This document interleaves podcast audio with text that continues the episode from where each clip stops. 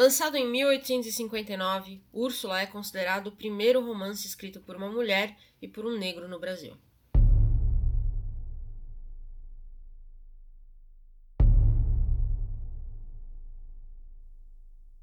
Quem clareia o breu de sua nudez, meia verdade. Quem desmancha o véu e alvejatez sem identidade. Bem-vindos ao Rede Poderosa de Intrigas, mais um episódio desse podcast que começa na literatura e vai parar só Deus sabe onde. Eu, Patrícia Quartarolo, estou aqui com Caio Lima. Opa, estamos aí. Tudo bem? Tudo ótimo. E você, Paty? Tudo bem. Frio, chuva, tô amando. Ah, sim, claro, sempre. Cara, é, meus planos só são ler, dormir e beber chá. Basicamente é isso que eu tô fazendo. Meu Deus, você tá com 85 anos então. Desde que eu nasci. Benjamin Button. Mas vamos lá, hoje a gente fala de um livro controverso, diferente, diferente. Controverso acho que não é a palavra, diferente.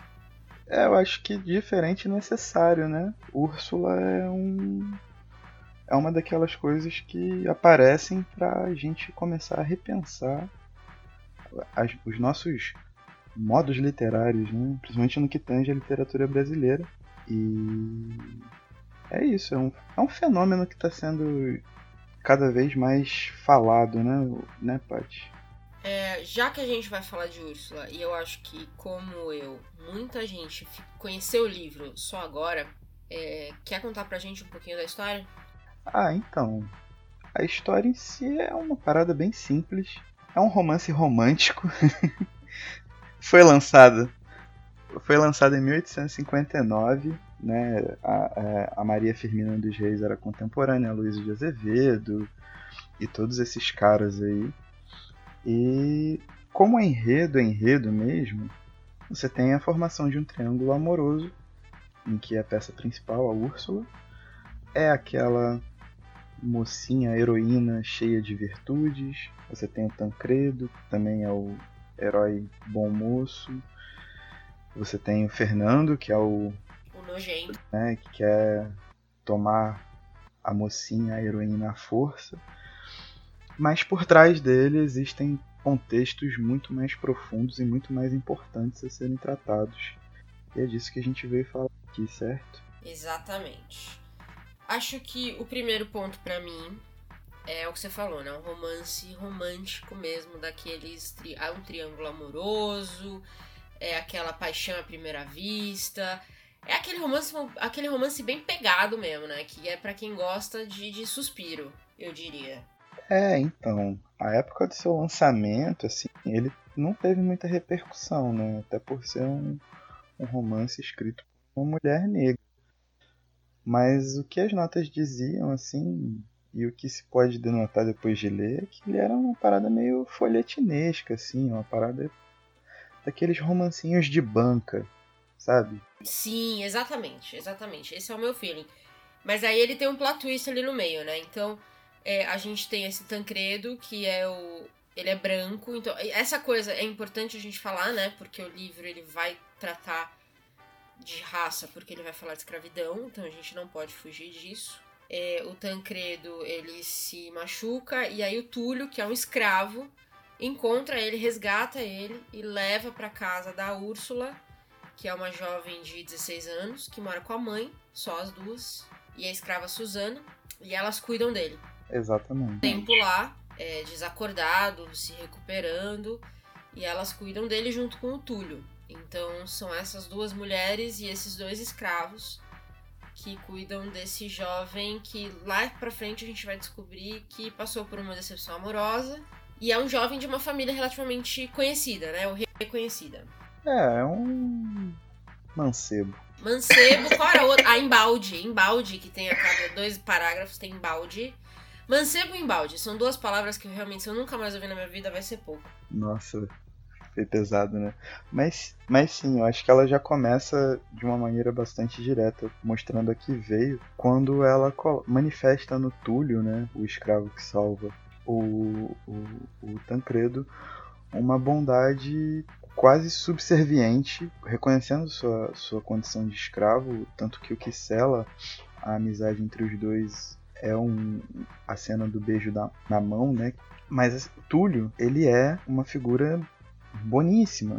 E assim, se pra gente hoje toda informação que, apara, que, que vem, né, todo o aparato de estudos e tal, nós sabemos que, que escravos não eram animais, e sim pessoas que foram tiradas da, da sua condição de liberdade das suas terras para virem ser, ser forçadas aqui. A época não é essa, não era assim que, que negros eram manifestos na literatura. Né?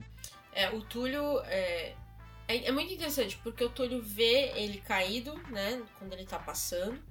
E, a primeira, e apesar de ser um homem um homem branco, e o Túlio vir de, de uma fazenda onde.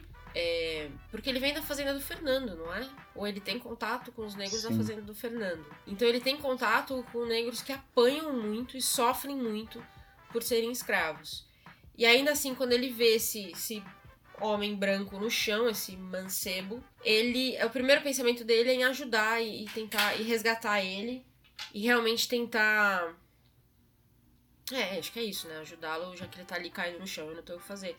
E eu acho que esse é o primeiro tom que ela dá aqui já pros escravos. Acho que no livro todo o que a gente vê é a injustiça das, das situações, né? Um lado apanha muito, mas nunca revida. É, os, os revides, a imagem desse, desse homem negro bestializado, né? Ela mostra que isso não é a condição normal, né? Na verdade, eles são humanos quanto, tanto quanto qualquer outros e estão dispostos a ajudar, mesmo sabendo que estão numa posição de inferioridade. Alguns, como tudo, aceita primordialmente essa, essa condição, sabe? Então é uma parada bem, bem forte, assim se você raciocinar conforme a época, né? Você lê isso num romance à época, em 1860, quando foi lançado, deve ter sido um choque para a classe letrada, que era pouco mais de 10% das pessoas quando foi lançado o romance. Então é uma parada bem, bem incisiva. Mas mais chocante do que o negro subserviente, que era isso que a sociedade esperava na época, e que é isso também que um certo príncipe eleito deputado também andou falando por aí, para variar, falando bosta. O que eu achei. Eu não aguento. Eu não aguento. O que eu achei chocante também é ter um capítulo dedicado para a história da Susana, porque essa é a história que a gente não esperava no livro, né? A história da Susana, ela traz todo tudo que acontece antes dela ser é, escrava. Né? Então a Susana foi raptada na África. Ela tinha marido, ela tinha filho e ela simplesmente foi obrigada, foi raptada, sequestrada e para largar tudo isso e vir para o Brasil, uma terra totalmente desconhecida. Então esse esse background que tem da Susana, eu realmente foi quando eu li no, tipo um capítulo dedicado a isso, eu achei muito impressionante porque essa é a história que eu não esperava no livro. Sim, acho que quando a gente lê e pega esse começo do livro e você vê que mais uma vez é um herói que se apaixona perdidamente pela menina e quer viver o romance da vida e a gente já passou por essa situação toda com Madame Bovary inclusive, né? Tipo, falando sobre essa questão do, do, do romântico intangível e tal, de viver uma vida idealizada. E de repente a, a Maria vem escrevendo a história desses personagens que continuam periféricos à trama, mas são absolutamente necessários para você entender o contexto em que aquele amor né, tá, tá fruindo. E quando vem a Susana, ela tem essa função de memória, né? Ela já tá bastante velha e ela conta tintim por tintim do processo. Então, tipo, ela conta como ela vivia feliz com as pessoas que ela amava, marido, filhos, parentes, amigos, etc. Com o credo que ela seguia, fazendo as coisas que ela gostava, dançando, se manifestando livremente. E de repente vêm os portugueses, a colocam dentro de um navio, mal alimentada, acorrentada, igual sardinha no, né, lata, com gente morrendo e jogando no mar, É, nos últimos três dias você não comia basicamente nada. Se aguentar, se aguentou. Se não aguentar, não aguentou. Toda essa questão do, do amor romântico e dessa aventura entre Úrsula e Tancredo e, e Fernando, ela vai ficando cada vez mais de escanteio, porque, né, tipo, tá, can tá cansado de ouvir esse tipo de história. Então, a história em si, a história, o triângulo amoroso, porque o, o Tancredo acorda, ele vê a Úrsula e ele se apaixona. E aí ele decide que ela é a mulher da vida dele. É, e aí, eu, a Úrsula, ela tem 16 anos, ela quase nunca sai de casa, ela vive para cuidar da mãe doente, ela não tem pai, o pai foi assassinado. E a Úrsula, a, a Susana na África, era mais livre do que a Úrsula é no Brasil. Se você pensar bem. A Susana, ela, a, a forma como ela conta a vida dela na África era, era uma vida que parecia muito mais livre mesmo. Foi a única palavra que eu conseguia pensar. Ela, ela tinha uma vida completa, ela tinha uma vida repleta de coisas que ela amava. É, e a Úrsula não tem nada disso. E eu acho que a Susana, ela, ela parece ter uma certa pena da família. É, até por ela já ter vivido lá tanto tempo. Então eu achei interessante essa, essa dicotomia de que a Susana veio pra cá como escrava, ela virou escrava da família. E, e, ela tem essa lembrança de tempos em que ela era livre, muito mais livre do que talvez a família que ela veja. Mas o Túlio não tem, né? Ele não tem essa lembrança de liberdade.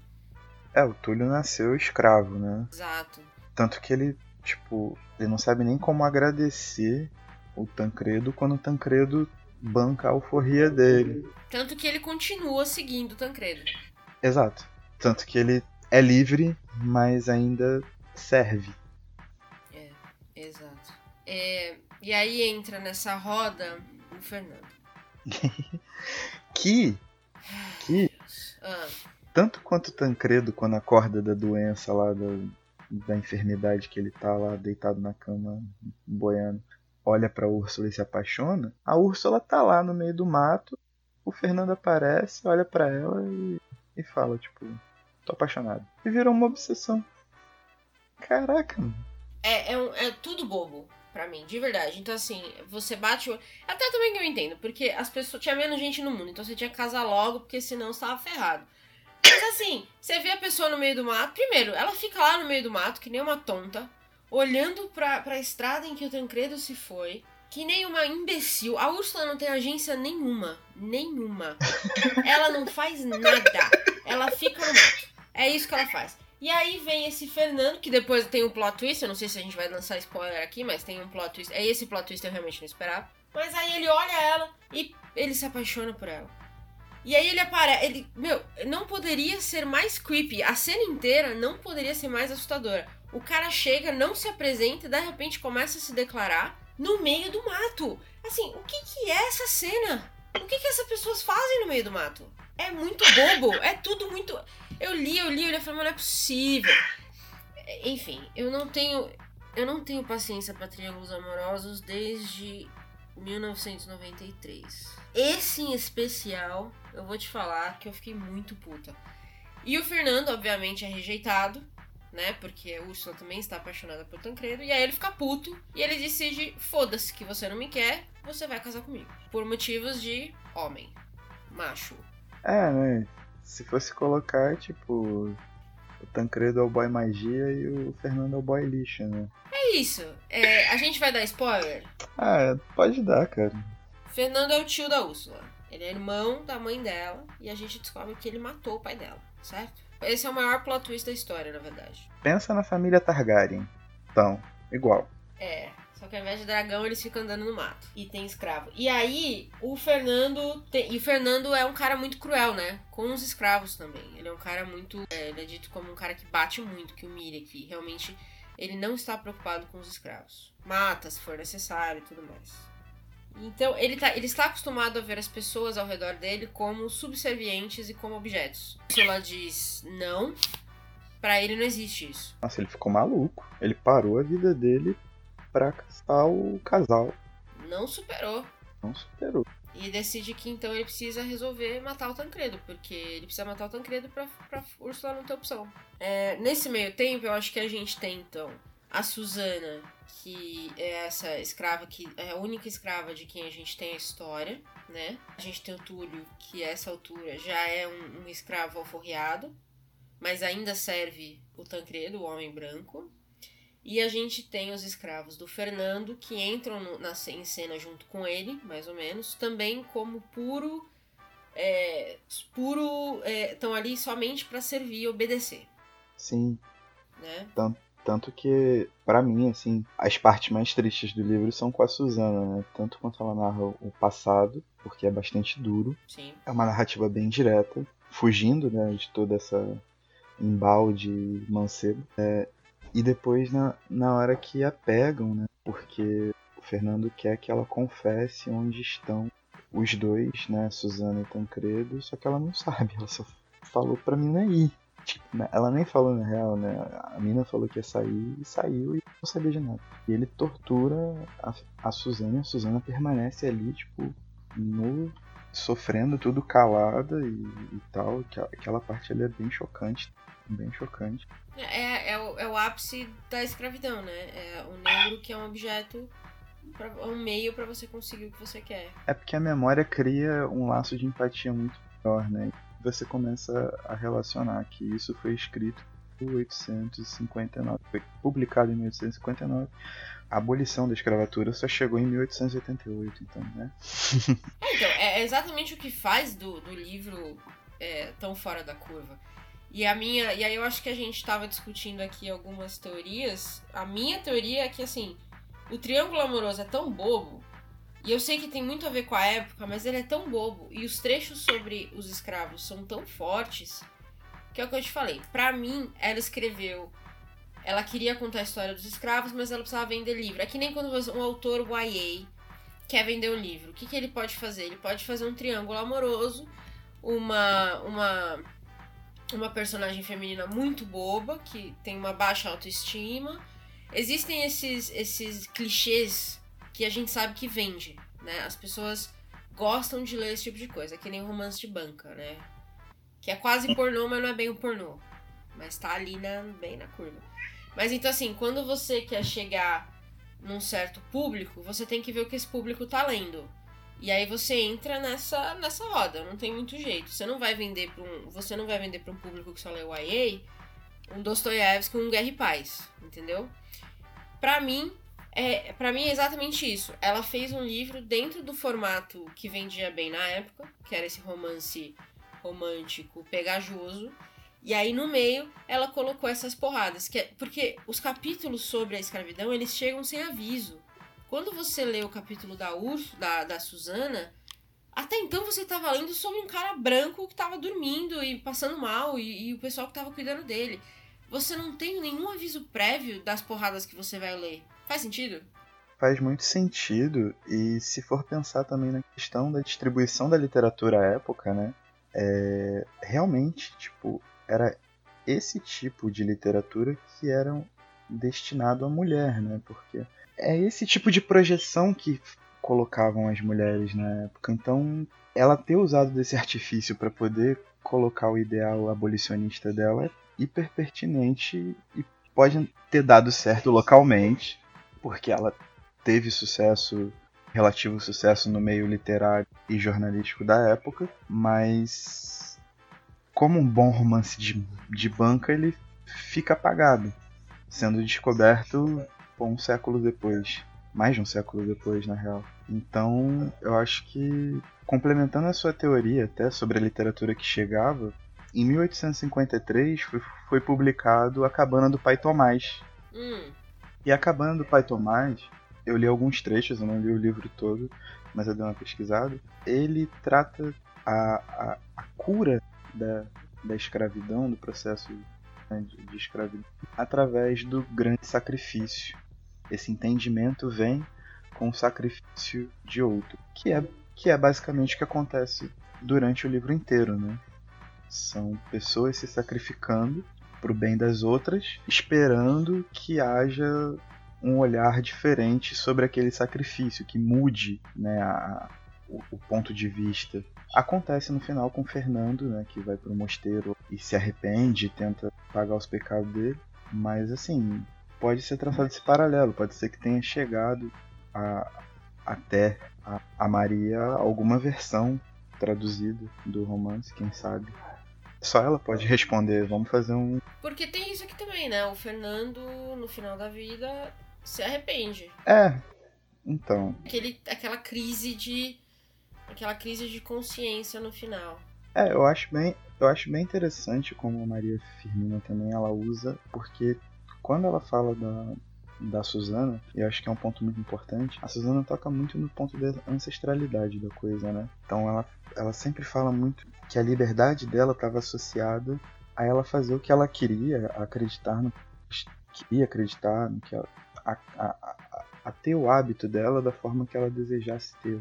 E quando ela vem, ela vem para um país tem um processo colonizatório que, em que a religião está muito envolvida. Então, essa religião, religião né, católica, ela pro escravo, ela era algo muito cruel. Por mais que nos escritos você tenha a questão do amor ao próximo, da piedade e tudo mais, ali ela tem, mas ela aplicada, ela, ela, ela é uma, um processo cruel, processo de evangelização ele é muito cruel nas colônias. E ela subverte essa lógica católica e a leva até o outro extremo, mostrando que talvez uma perspectiva, é, esse sacrifício dessas personagens todas possam é, comover, sabe? Que também é uma visão de um segmento católico muito forte. A questão do auto-sacrifício, que seria o que Jesus fez quando aceitou morrer por todos os humanos, certo? Então eu acho muito engraçado, não sei se foi proposital, obviamente, eu não sou um estudioso da obra da Maria Firmina, mas eu acho muito engraçado quando ela, como ela subverte os conceitos e ela usa dois extremos de ação para tentar comover exatamente esse público que recebe essa literatura, que seria um público letrado, que era muito raro à época, né? E, e que consumia uma, uma literatura muito pueril, né, que seria essa literatura de folhetim. Ela apela bastante nesse ponto, então é bem interessante como existe uma engenhosidade, para mim não é involuntária, mas que pode ser, quem sabe, para tentar cativar de todas as formas possíveis para os pontos que ela explana. Eu acho isso uma parada incrível. É, porque se você lê muito romance dessa época, eles são. É, eles chegam a um ponto em que eles são relativamente previsíveis, porque esses motes, eles, eles são muito similares. Quando o Tancredo foi para casa da Úrsula e da Luísa, e aí quando ela escreveu que a Úrsula tinha 16 anos, é, o, o, leitor que já tá um pouco mais calejado já sabe o que vai acontecer ali, pelo menos entre o Tancredo e a Úrsula. Ah, então a gente já tem ali. Eu achei isso já era relativamente muito previsível. Quando surgiu o terceiro, eu achei também que ok, aqui a gente tem o, o mote que eu estava esperando, que era algum triângulo amoroso ou algum amor impossível. No caso, a gente teve as duas coisas. E aí ela, mas ela colocou uns twistzinhos interessantes, que é, por exemplo, a, o trauma do Tancredo com a, a mulher de quem ele gostava antes, é, né, que o pai dele literalmente roubou a mulher dele, é, e, e, talvez tenha matado a mãe dele, é uma história meio intensa, assim e com o Fernando sendo tio dela, sendo responsável pela morte do pai dela. Então assim, ele, ela tem, ela coloca um pouquinho desse drama um pouco mais intenso, eu acho, do que um folhetim básico, sabe? E eu acho que é justamente, eu acho que tem muito a ver com isso que você falou, que é esse fazer de tudo para prender o leitor ali e, e, trazer o leitor assim, continua lendo, continua lendo, continua lendo, e aí o capítulo seguinte é a história da vida da Suzana. E aí comove. E, a, é, e aí te dói, porque você tava lendo sobre um romance, você tava lendo sobre é, jovens apaixonados que talvez não consigam ficar juntos. E você tá investido na história. Então, a história da Susana, ela é muito fora da curva, porque ela não tem nada a ver com esse triângulo que ela te vendeu até agora, com essa história que ela te vendeu até agora como a principal. Porém, você entende que a Susana é uma personagem importante, porque ela trabalha com a Úrsula, ela trabalha na casa dela, então, ter essa história dela, você vai sentir. Você já tá apegado. Você já tá ali no enredo. E você não vai pular o capítulo, você vai ler. Exato. E aí, quando chega no final que ela morre por causa do casal, para salvar o romance, aí você já tá, tipo, completamente envolvido. Se você tem um pouquinho de coração, você vai olhar para a história da Úrsula e falar: caraca, mano, ela não tinha nada a ver com a história. que não Tá tem, ligado? entendeu? Eu não tenho coração, mas eu achei a história muito boa da Suzana. A Suzana me tocou muito mais do que o romancinho Beabá aqui. Ah, vai lá, Pedrinho. Vamos, vamos falar assim, como, como leitura. é, como leitura mesmo. Você gostou do livro? Cara, não é o tipo de coisa que eu curto ler, não, vou ser sincero. Porém, foi o que eu falei logo na- no início, assim. é, quando a gente trata de um cânone tão atrasado, né, em, em sentido social, né, político como é isso, é, eu acho que é um exercício natural que a gente busque ler e conhecer, mesmo que não seja algo que seja tão afim com o nosso gosto, com, com o que a gente está acostumado. Porque, mal ou bem, é, é bom deixar bastante claro que ele foi publicado em 1859 e sumiu do mapa. E só entre 1970 e 1975 que o Horácio de Almeida desenterrou o romance e publi- publicou um facsímile dessa primeira edição. E nisso, algumas historiadoras e, e- e pesquisadoras começaram a produzir e a encontrar mais coisas da Maria Firmina. Então ela ficou esquecida durante no mínimo 100 anos, saca? Mesmo tendo uma produção local muito ativa. Como cânone, tipo, eu particularmente não tive na escola. Acredito que você também não. E muito provavelmente, muito provavelmente não, com certeza. Maria Firmina dialoga com a época de maneira muito mais real, muito mais, muito mais vivência do que um Aloysio de Azevedo, José de Alencar. É uma questão de reconstrução. Eu acho que, por mais que eu não goste, é uma questão de que eu preciso reconstruir as minhas bases de literatura brasileira e desenvolver uma outra ideia do que é a literatura produzida aqui e, se possível, incentivar propostas desse porte. É, eu concordo. Eu acho que é, é meio triste que a gente não tenha, não seja exposto à obra dela ainda no colégio, porque eu acho que é esse tipo de, de romancezinho água com açúcar que seria muito mais palatável para um jovem ler ou uma jovem ler do que um, um Machado de Assis. Fala de um tema que talvez seja muito mais importante nessa época né, de formação de leitor, que é a formação, que é quando você tá, quer dizer, que era quando você estava discutindo história, né? Eu não sei mais se a gente vai ter história no país, mas é, talvez, espero que sim. Mas é nessa fase, né, em que você está entendendo a história do seu país, em que você está entendendo o que foi a escravidão, o que foi tudo que veio depois. É, esse era um livro que podia elucidar muito bem o que foi a escravidão. A história da Susana sozinha podia ter feito isso. É, e tira a, a questão da teoria, entende? Tira, apesar de ser um personagem fictício, a, a Susana, é, a história de vida dela é muito real, né? Então você sairia de um livro de história pura pra jogar isso aqui, sabe? Eu vejo muito uma. Eu me vejo muito aos 16 anos gostando desse, desse enredo e, e sendo impactada pela história da Susana, sabe? É, e eu acho que. Eu, eu fiquei muito triste quando eu terminei de ler. Falei, cara, é, é, é muito deprimente que depois dos 30 que eu vou descobrir esse livro, que eu vou descobrir essa autora, quando eu realmente acho que é, ler ela na escola teria sido talvez tão ou mais benéfico do que ler Machado de Assis. Que muita gente é forçada a ler e depois odeia. É, ou até, tipo, José de Alencar. Ah, eu não consigo nem estar no livro de José de Alencar. Me perdoem de letras aí.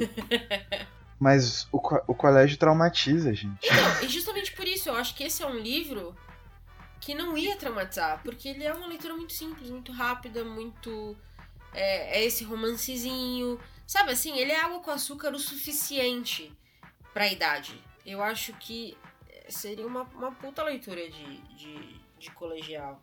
E mais importante, ele é um livro que muda a perspectiva da história contada. É uma mulher negra que está contando sobre escravidão. Dá pra fazer uma aula inteira de discussão só sobre a vida da Suzana. Uma aula não, dá pra fazer um curso inteiro, saca? Tipo, ali, né, se você for analisar coisas que pessoas estão fazendo, estudando a obra, e você for analisar bastante bem, você tem a questão geográfica, saca? Você tá no meio do Maranhão, é, totalmente uma época de coronéis, é, você tem a questão da escravidão, você tem a questão do patriarcado, né? Porque todas as mulheres são completamente solapadas pelos homens. A mãe do, do, do, do Tancredo basicamente morre de desgosto. Existe aí, eu, eu achei que ficou no ar um pouquinho, que talvez o pai dele tenha matado ela. É, mas de qualquer forma ela já sofria. a vida dela é absolutamente sofrida. Como é a da mãe da Úrsula, né? Então você também tem essa questão do, do patriarcado. A própria vida da Maria Firmina, né? Que ela não teve família, entre aspas, uma família, entre aspas, tradicional, mas ela foi professora, ela adotou filhos de escravos para cuidar, tentou criar colégios comunitários, enfim, tudo isso tem um enredo tão forte, tão próprio, tão brasileiro que a gente precisa fazer esse exercício de, de, de ler, de levar em frente, de discutir, de colocar em pauta. Concordo. Concordo muito. É, eu li esse livro na, edi na edição da editora Zuki, que eu recomendo bastante. Eu não sei qual edição você leu. Oi? Qual edição você leu? Eu li na da Penguin, que acabou de sair. Boa? Tá, muito boa. A Penguin tem um trabalho bastante legal, né? Ela usa textos consolidados, ela tem bons textos de apoio e chamou uma grande estudiosa para fazer a introdução do livro. Eu esqueci o nome dela e não anotei aqui, mas eu deixo em algum lugar. Mas enfim, o trabalho da Penguin é bastante honesto, principalmente com as obras brasileiras que eles lançam. Assim. Eu gosto muito. Legal, então acho que a gente tem duas, duas edições boas. A da Zuki também é muito boa, então assim, não tem desculpa. É, eu acho que é uma recomendação muito válida, mesmo que com tudo isso que a gente falou aqui, né? É, mesmo que seja um livro com uma, um mote meio clichê, eu acho que é aquele tipo de coisa. Eu tenho, eu tenho uma amiga que ela não gosta de ler livros tristes, né? Não ficção triste, assim, então, sei lá, um, um Svetlana Alexievich, por exemplo, que só, só fala de coisas tristes, porque ela fala assim que ela fica muito chateada. Mas a própria Svetlana falou uma coisa, uma das obras que eu achei incrível, que é o seguinte: nós temos que ser testemunhas, senão a história morre. É, então, eu acho que esse é um livro que é exatamente isso. A gente precisa ler, a gente precisa falar, a gente precisa passar ele pra frente. Porque senão ele vai passar mais 100 anos apagado. É, e você tá cortando, tipo, se você sabe da existência e você não expõe a existência, você está contribuindo para mais anos de apagamento da história do Brasil, história do que é literatura no Brasil e, tudo mais. Então, é, é, imprescindível que, que a gente cada vez mais fomente discussões acerca não só da Maria Firmina, tantos outros autores que vão sendo descobertos e revelados. É, eu, eu também acho. E eu concordo, não é, um, não é um livro que eu leria por prazer. Mas no final o livro eu achei, eu achei ok. Achei assim, não, não é o melhor livro da minha vida, mas também não é o pior. É, tipo, eu fiquei muito maluco com, a, com todo o contexto dele, assim, né? É, então acabou que eu, e os seus embaldes e mancebos passou batido, assim. é isso aí. É, acho que fechamos com sucesso. Bora para as nossas. Embaldamos então? Embaldamos. Bora para as recomendações? Bora, ué.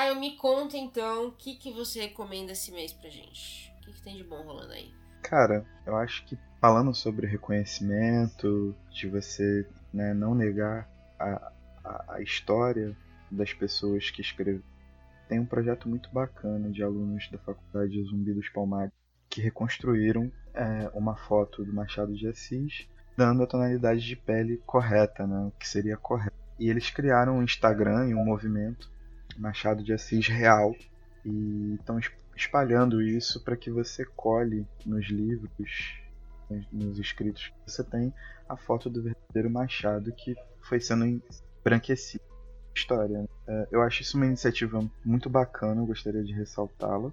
Isso não aconteceu só com Machado, obviamente, mas provavelmente Machado é considerado por muitos aí o maior escritor brasileiro na história. Então é muito simbólico, mas isso já aconteceu com Lima Barreto, que é a minha segunda recomendação, a biografia que saiu pela Companhia das Letras, da, escrita pela Lilia Maria Schwartz, né? Lilia Maria. Isso aqui é, é Schwartz, mas é uma biografia muito boa e que ela consegue contextualizar muito bem é, o comportamento da cidade, a vida da cidade e, e como isso incide na vida do Lima, né? Então acho que esse ponto, o ambiente tão rico que ela refaz, isso ajuda, tipo, a entender ainda mais um autor tão controverso quanto foi Lima Barreto, assim, e tão importante para a literatura brasileira. Essa é a minha segunda recomendação. A terceira recomendação é o Edmilson de Almeida Pereira. Eu já falei dele aqui. Ele é um poeta mineiro que escreve muito. O livro publicado dele mais recente é o Quase Segundo Caderno pela editora 34. É primeira linha da primeira linha. E o cara tem um estudo muito profundo sobre a, a não é revalidação, né? É a, é a transformação do cânone. É você rever os conceitos do cânone brasileiro e começar a colocá-lo mais com cara de Brasil do que com cara de Europa. Né? Então a Maria Firmina, por exemplo, está nesse tá nessa reestruturação, nessa reorganização que ele, ele defende. É, e é um trabalho formidável também. Recomendo particularmente o Quase, que foi meu livro de poesia preferido do ano passado. E mas e todo o trabalho que ele faz é muito bom e muito importante. Ele é um grande pensador e precisa ser ouvido, assim. Ele é um cara muito, muito, muito foda. E por último, celebrando a Flip de 2019, que eu tô achando meio esquisita, mas alguma coisa boa tem. É a Grace passou, vai ter uma mesa lá, é uma baita escritora e vai ter uma mesa sozinha, onde ela metade da mesa vai ser uma, um bate-papo, outra metade ela vai performar alguma coisa que ela escreveu. E ela é escritora de livros como Mata Teu Pai, Surdos, Congresso Internacional do Medo, todos lançados pela Cobogó. Vale a pena porque a mulher escreve barbaridade. Muito bom. Caramba, foi rápido. Foi bom, foi bom. Tem lenga-lenga. Sim, isso aqui é só porradaria. É, eu tenho uma série e um livro. É, a série é bem, bem levezinha, bem maravilhosa, bem engraçada, tá na Netflix. É a Sex Education. É, quando você vê o mote, você pode achar que é um pouco infantil, mas tem muita coisa interessante ali, tem muita conversa boa sobre bullying, sobre é, homofobia. É, e tem a Gillian a Gillian, puta, devia ter pego o nome dela. A que faz a Dark X. Sabe o nome dela? Faço ideia. Eu pra nós. Que é uma diva, uma maravilhosa, uma mulher incrível. Eu quero ver tudo que essa mulher fez na vida. Ela tá incrível em Sex Education. Ela é uma mãe que ela é terapeuta é, sexual e ela não tem muito limite com o filho, assim. Ela é mãe solteira, então é, é, é ela fica nesse, nesse meio de campo entre ter limites ou não ter. É boa, engraçada, divertida. É, vale a recomendação caso você queira assistir alguma coisa mais leve na vida. E o livro, é, eu terminei recentemente A Vida Imortal de Henrietta Lex. É, já ouviu falar? Eu ouvi falar desse livro e ouvi falar muito bem. Eu não lembro quem me falou, mas eu... É muito bom, eu vou falar bem também. É, é basicamente um não ficção sobre mais uma mulher negra que, acho que tal como a Maria Firmina dos Reis, foi meio que apagada da história. Mas nesse caso, a, a Henrietta Lacks teve, nos anos 50, ela teve um, um tumor e ela morreu. Mas antes dela morrer, quando ela foi fazer alguns exames, ela teve parte, tecidos dela, né, retirado para análise, sem consentimento, sem que ela soubesse.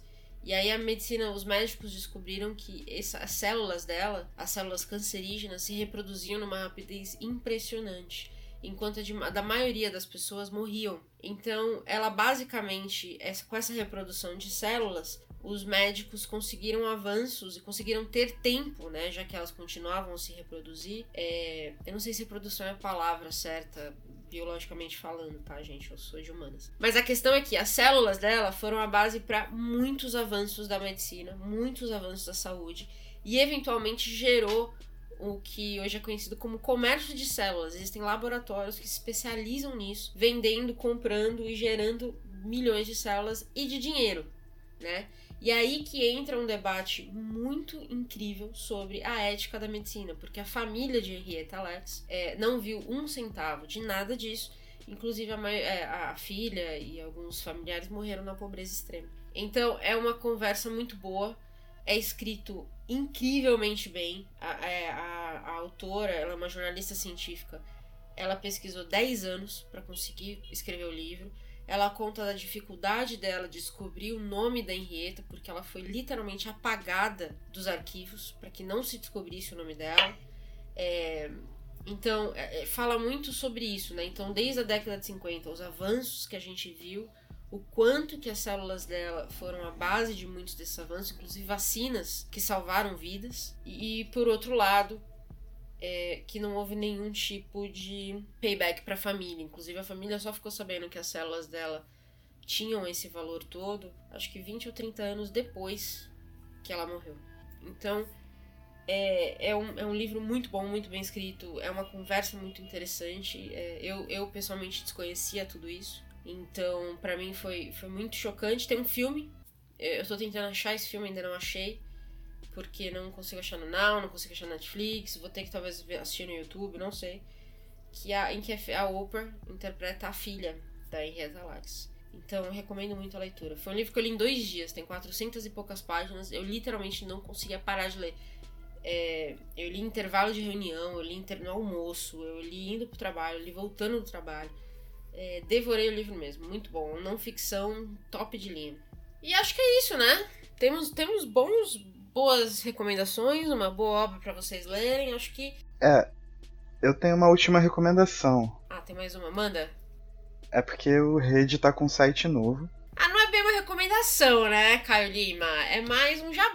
Não, é uma recomendação. O Rede tá com site novo. Ah, é. Tá com texto novo também. A gente trabalhou com o peso do pássaro morto da Aline Day. Tem muita coisa nova chegando, inclusive aqui no podcast. E é isso, acompanha a gente deem dinheiro, mimos. é, rededeintrigas.com, né? Rededeintrigas.com, pô. Que isso. Me ajuda. Aproveitando o ensejo, poderoso também é .com, hein, gente? Poderoso.com. Exatamente. Tem que fazer o jabá. Não é não? Então tá bom. É, acho que embaldamos. E hoje só teve. Gente, você sabe que até agora eu não sei o que embalde significa, né? Porque eu fiquei, com tanto, eu fiquei tão irritado que eu nem fui pesquisar. Se eu mandar um só teve embalde, tá valendo. Isso aí. Não é não? Até a próxima. Até nós. Tchau.